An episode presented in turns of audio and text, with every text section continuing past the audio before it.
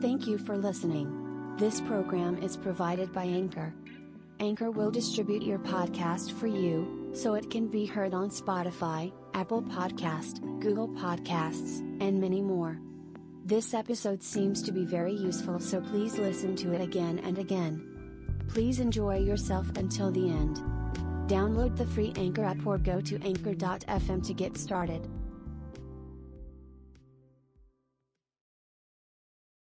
人ってさ、幸せって楽しいってことなんだよ。簡単に言えば幸せって楽しいことなんだよ。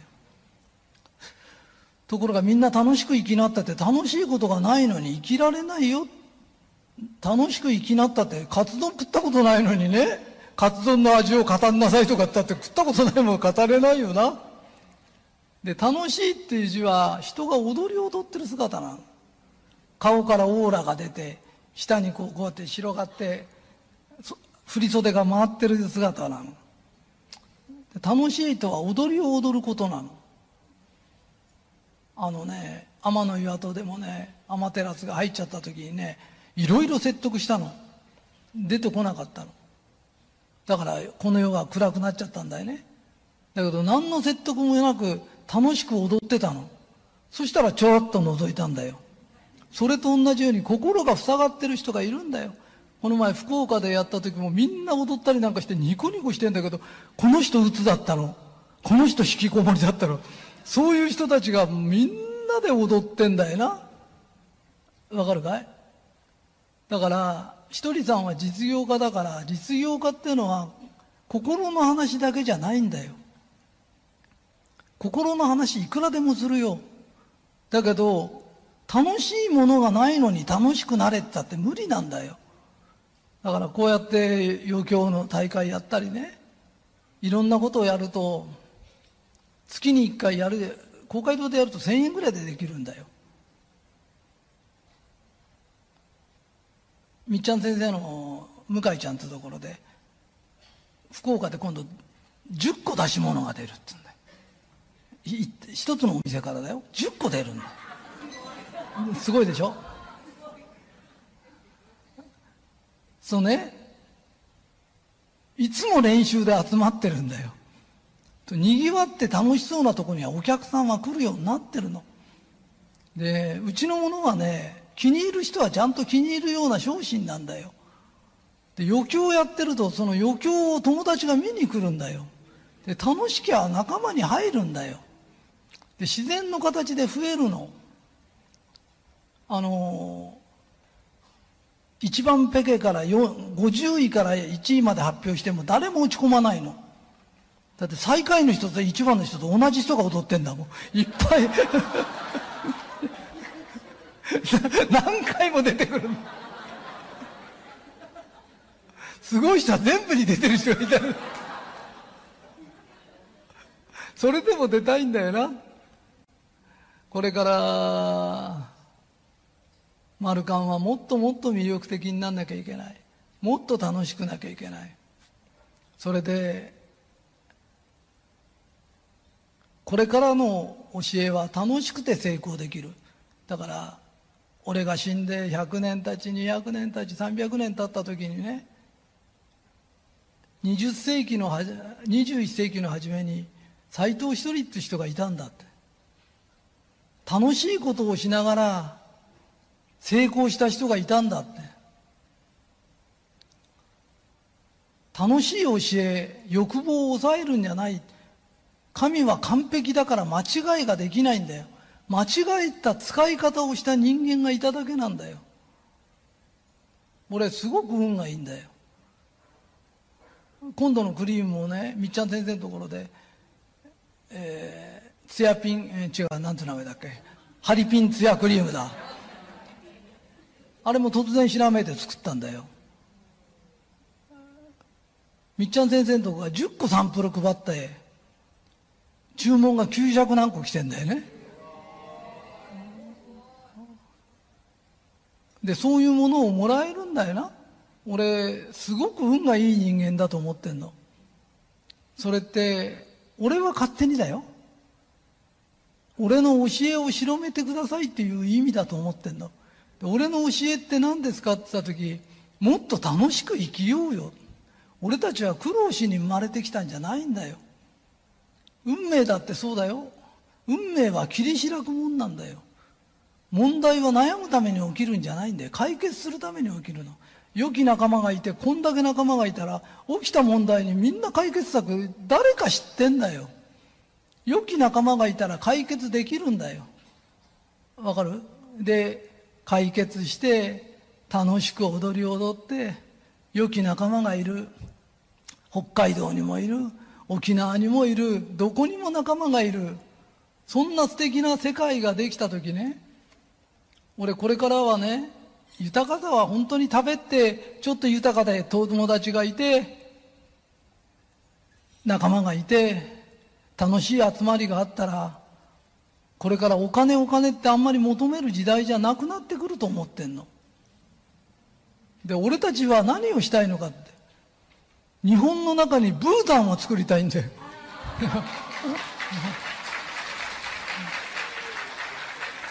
だって、こんな気候が良くてね、こんな豊かな国がブータンに負けてんの悔しいよな。私たちの方が幸せですとか言われたら悔しいよな。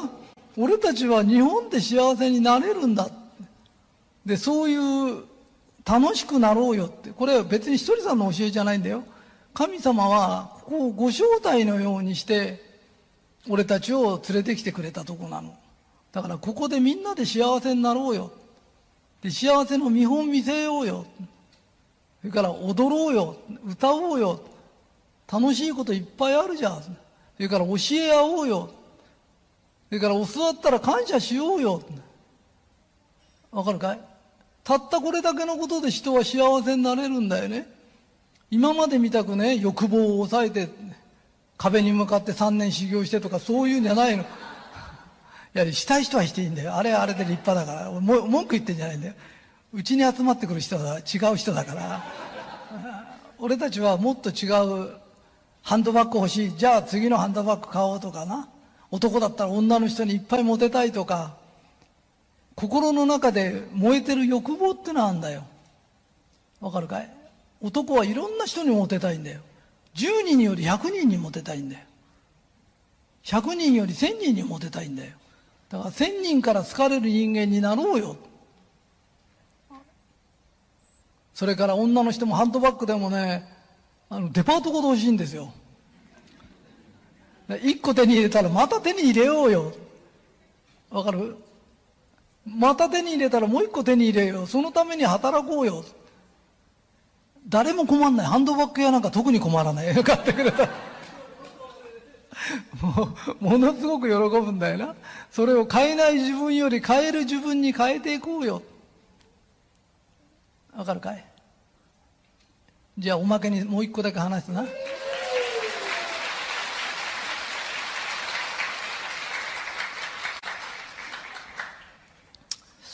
魂の成長って何ですかっていうとね、簡単に言うと4つに分けられるんだよ。これだけ覚えててよ。いか自分は肯定する。自分も神だし自分を肯定してあなたも神だよね。要するに同じ人間でもいい。神様って言葉は嫌いな人もいるからな。自分も人間だしあなたも同じ人間だよな。だからあなたのことも尊重するお互いが尊重し合える人ともう一つは自分は尊重するけど相手を尊重できない人がいるんだよ。それと反対に、相手は尊重するけど、自分を卑下しちゃう人がいるんだよ。でもっとひどいのは相手も認めないし自分も認めない。これ自殺型っつうんだよ。だって死ぬしかないもん。だって自分も悪い人で全員悪い人なんだもん。で地獄だよ、それ。でだんだん苦しくなっちゃうんだよな。俺たちは自分も素敵な人間だし相手も素敵な人間なんだ。これが分かることが悟りと言って差を取ることなんだよ。わかるかな？全く自分と違う考え方の人がいたら、その人はその人を尊重してあげる。魂がまだ幼いんだよ。それから別の学び方をしてるんだよ。だから、ああ、この人は学び方が違うんだな。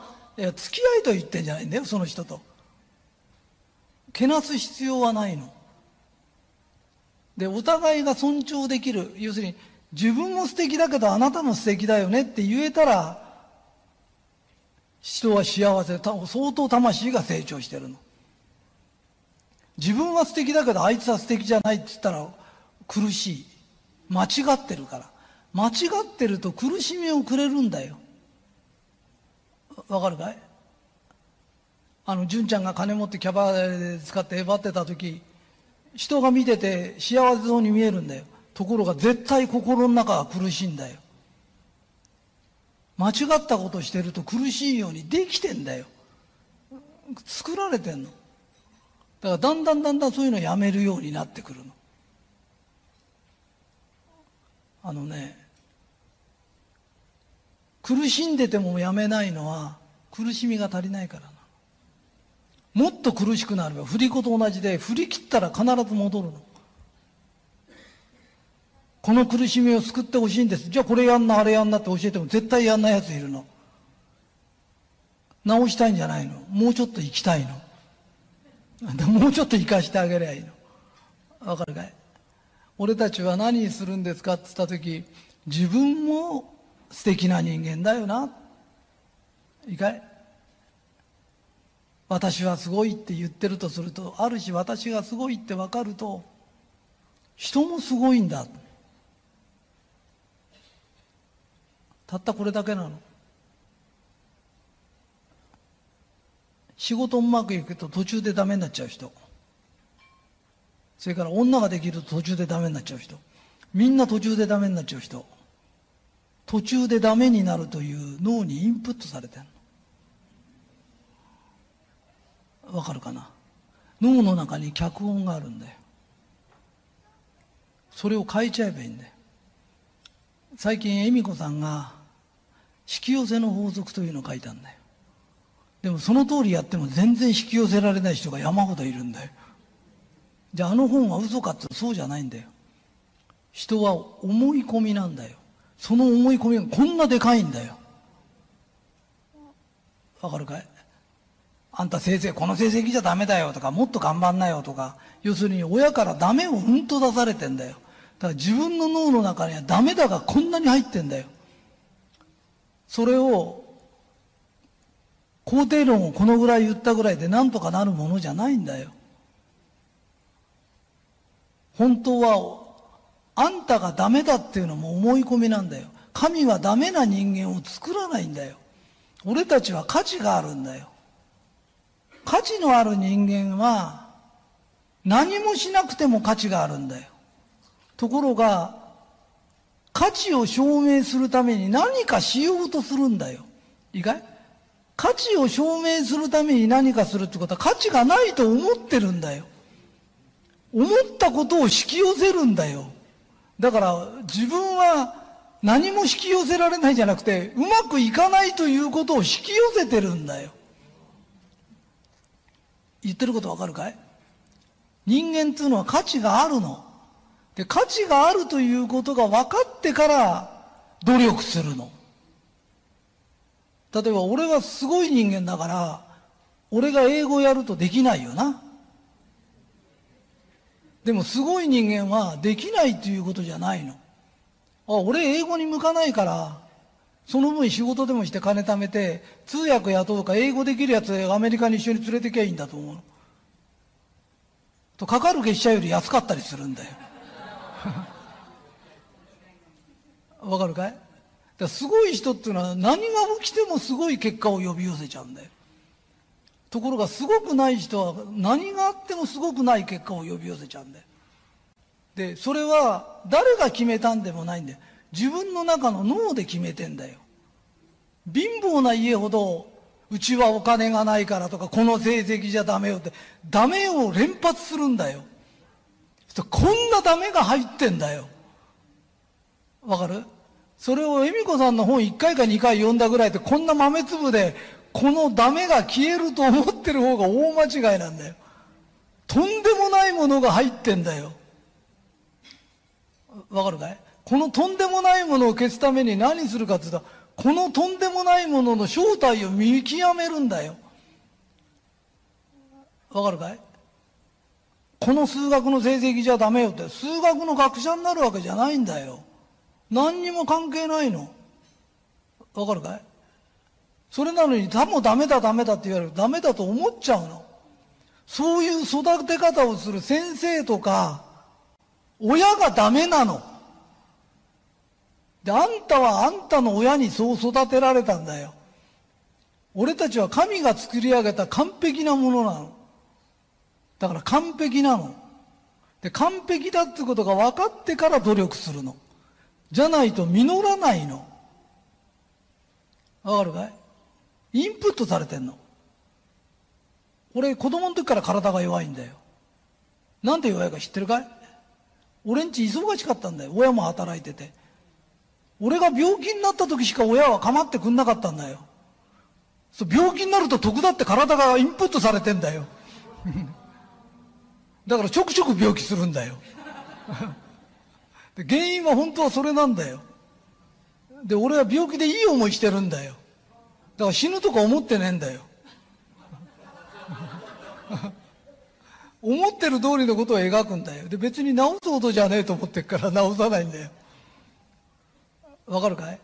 人間っていうのは必ずインプットされてんだよ。子供の時にインプットされてなかったら前世でインプットしてんだよ。それが今世出てくるんだよ。でも、どうにでもなるんだよ。俺たちはどんな人生でも家事という意志を持ってるんだよ。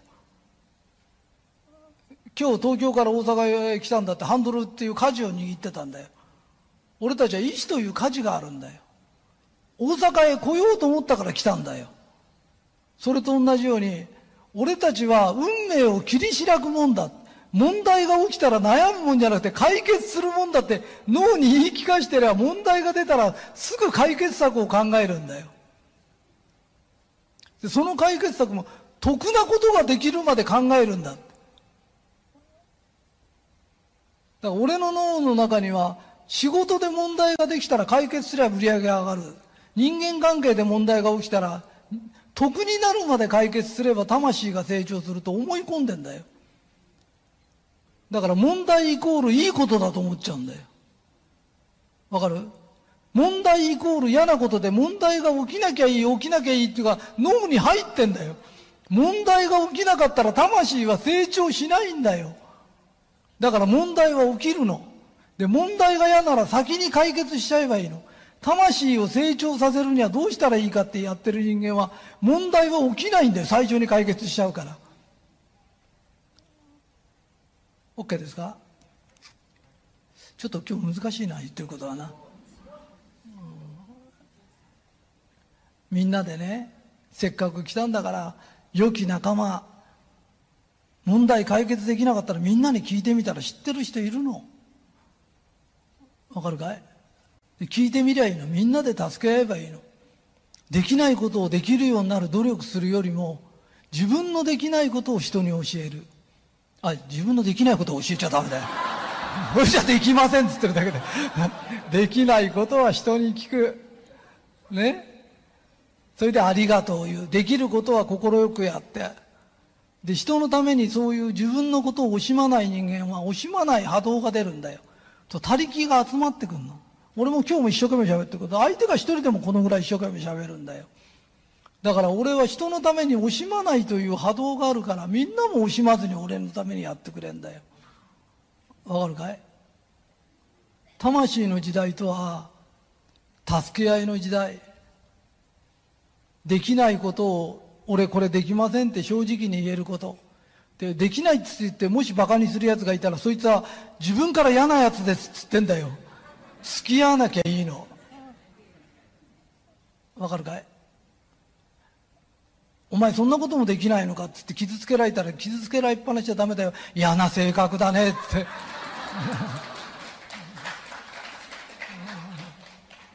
ねもらったものは返さなきゃダメだよ。